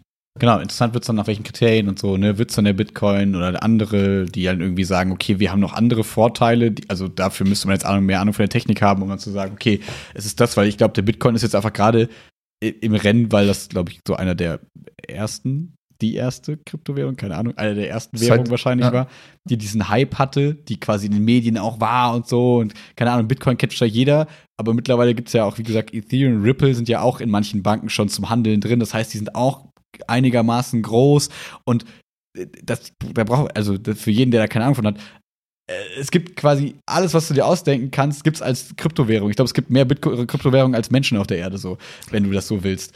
Und ähm, das heißt, theoretisch kann jede von denen sich irgendwie durchsetzen. Und die Frage ist aber, welche wird es? Und die Frage, die dann ja eigentlich die spannendste ist, könnte man, also wird es vielleicht kommen, dass wir dann bald mal so ein Testsystem haben, so nach dem Motto, wir können beides haben. Wir können, wir brauchen sicher die ganze Weltwährung umstellen auf Bitcoin, das wird so schnell nicht gehen, wahrscheinlich. Ja, ja. Aber wir kriegen das hin, in so einem kleinen Kosmos, wie dem, sag ich mal, PayPal-Amazon-Kosmos, der gar nicht so klein ist, sondern relativ groß wahrscheinlich dann schon, ähm, können wir schon mal testen. Wie läuft das eigentlich in diesem Ökosystem? Von, wir kaufen mit PayPal, kaufen wir Bitcoins, können dann mit diesen Bitcoins auf Amazon bezahlen, kriegen dann das Geld wieder auf unser, also die Bitcoin, also ja, nee, ja. naja, Amazon kriegt es auf ihr PayPal, Bitcoin-Konto, wie auch immer. Und so wandert das erstmal durch diesen kleinen Mini, durch dieses kleine ja, Ökosystem.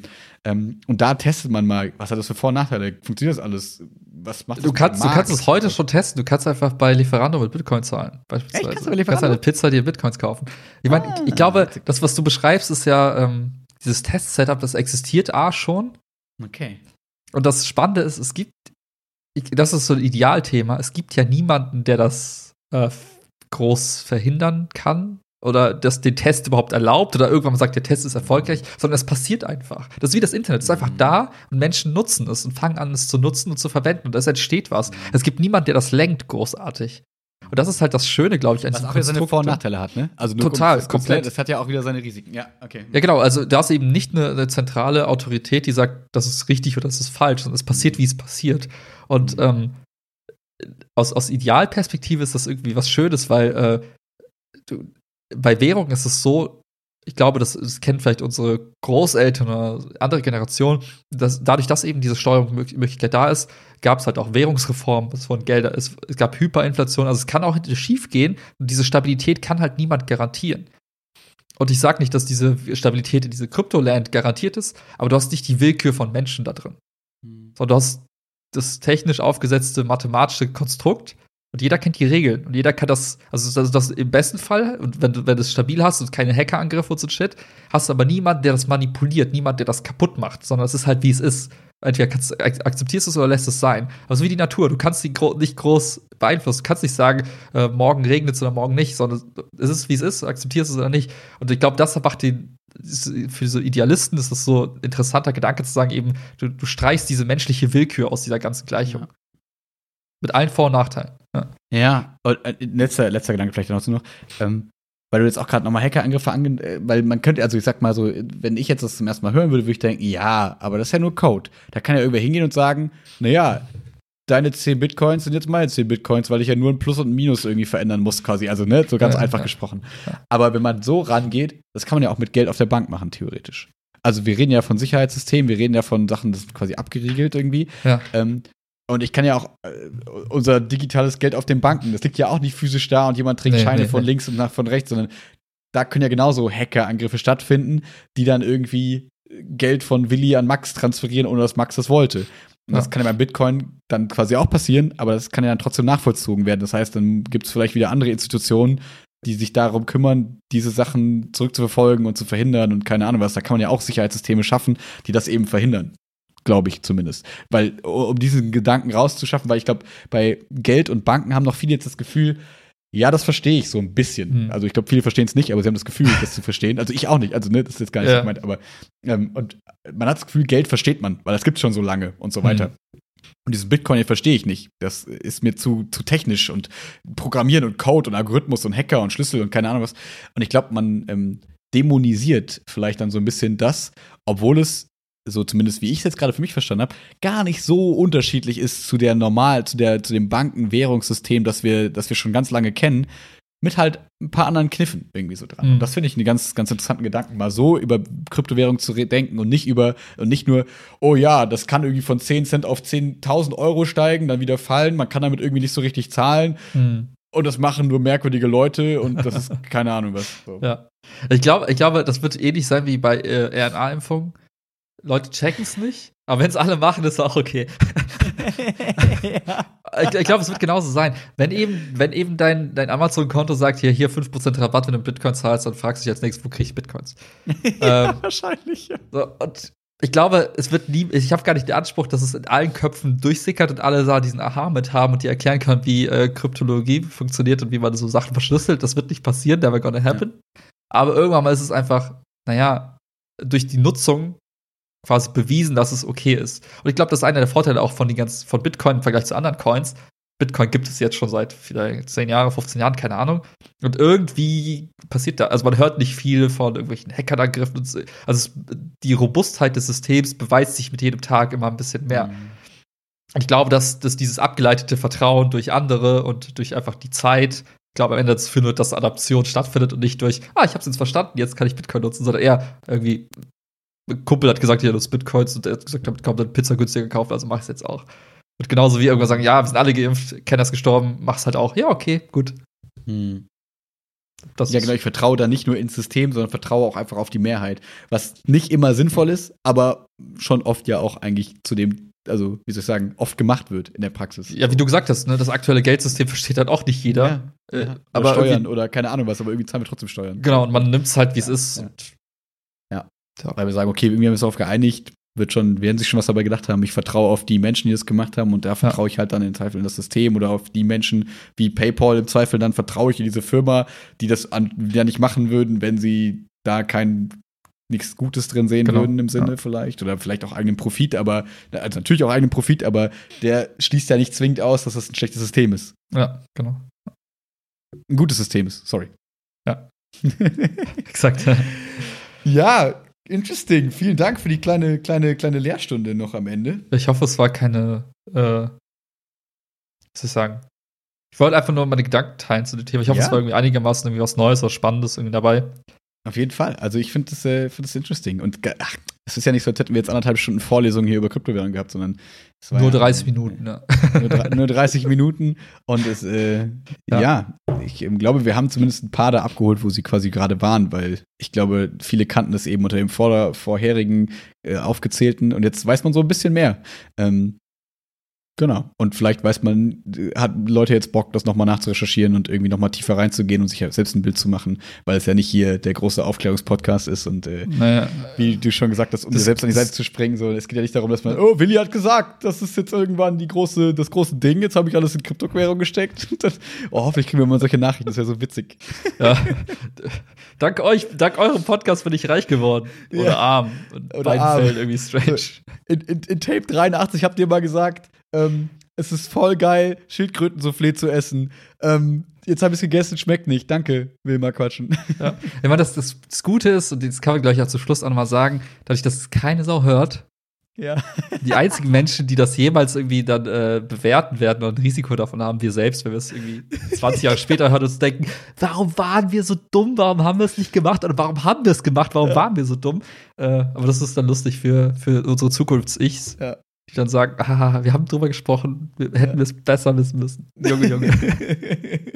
ja, das ist echt witzig, dieses Zeitzeugnis. Aber ein, eine Sache noch. Und irgendwann mal hast du irgendwie, weiß ich nicht, keine Ahnung, deine irgendwelche Menschen aus deinem Leben, die sich das anhören und dann sich denken, boah, ist das cool mal, weiß ich nicht. Stell dir mal vor, du hast irgendwas so Enkelkinder und die hören sich das an. Ja, Ja. unangenehm. Hallo. Unangenehm. Grüße gehen raus. An, ja, aber das ist, äh, aber das ist Max Junior Junior. Oder JJ. wie macht man das in Amerika? MJ. Wie macht man das? MJ. Alter. Hm. Wie geht's Spider-Man, MJ? Spider-Wer? nicht mehr relevant. ja, wahrscheinlich. Ach, Judy. Yes, dann Boah. allen ein besinnliches, schönes äh, Weihnachtsfest. Ich habe jetzt ganz viele Nachrichten bekommen, auch so von Schülern, die dann so sagen, wenn sie es denn feiern und so. Ich habe das Gefühl, man ist da gerade so, oder ich habe, äh, es wurden ganz viele Schokomänner verschenkt und keine Weihnachtsmänner. Das ist crazy. Da äh, anscheinend passiert da auch irgendwie was mit Sprache wieder, was ich Aber es ist immer noch so Männer, ja? hab. Wieso nicht Schokomenschen? ja, der Podcast. ja. Ähm, äh, deswegen, ich will mich in keinen, äh, macht das, was ihr Bock habt gerade in der Zeit, aber hoffentlich kommt ihr ein bisschen runter. Und das ist, finde ich, die wichtigste Ja. Botschaft zu diesen Zeiten, dass man einfach ein bisschen entspannen kann. Das Wetter lässt eh nicht viel zu, Corona lässt nicht viel zu, also chillt ein bisschen die Base, guckt coole Serien, kommt runter, entspannt und ähm, lasst euch nicht äh, zu sehr in die Suppe spucken. Word. ist ein Raclette. Ich wollte jetzt arm sagen, es wird auch schon wieder in eine bestimmte Richtung. mm, ja. Ah, aber Word Mm. geht. Word know what I'm saying, man. Words. Yeah. Ja. Word, word. Peace out. So, peace out.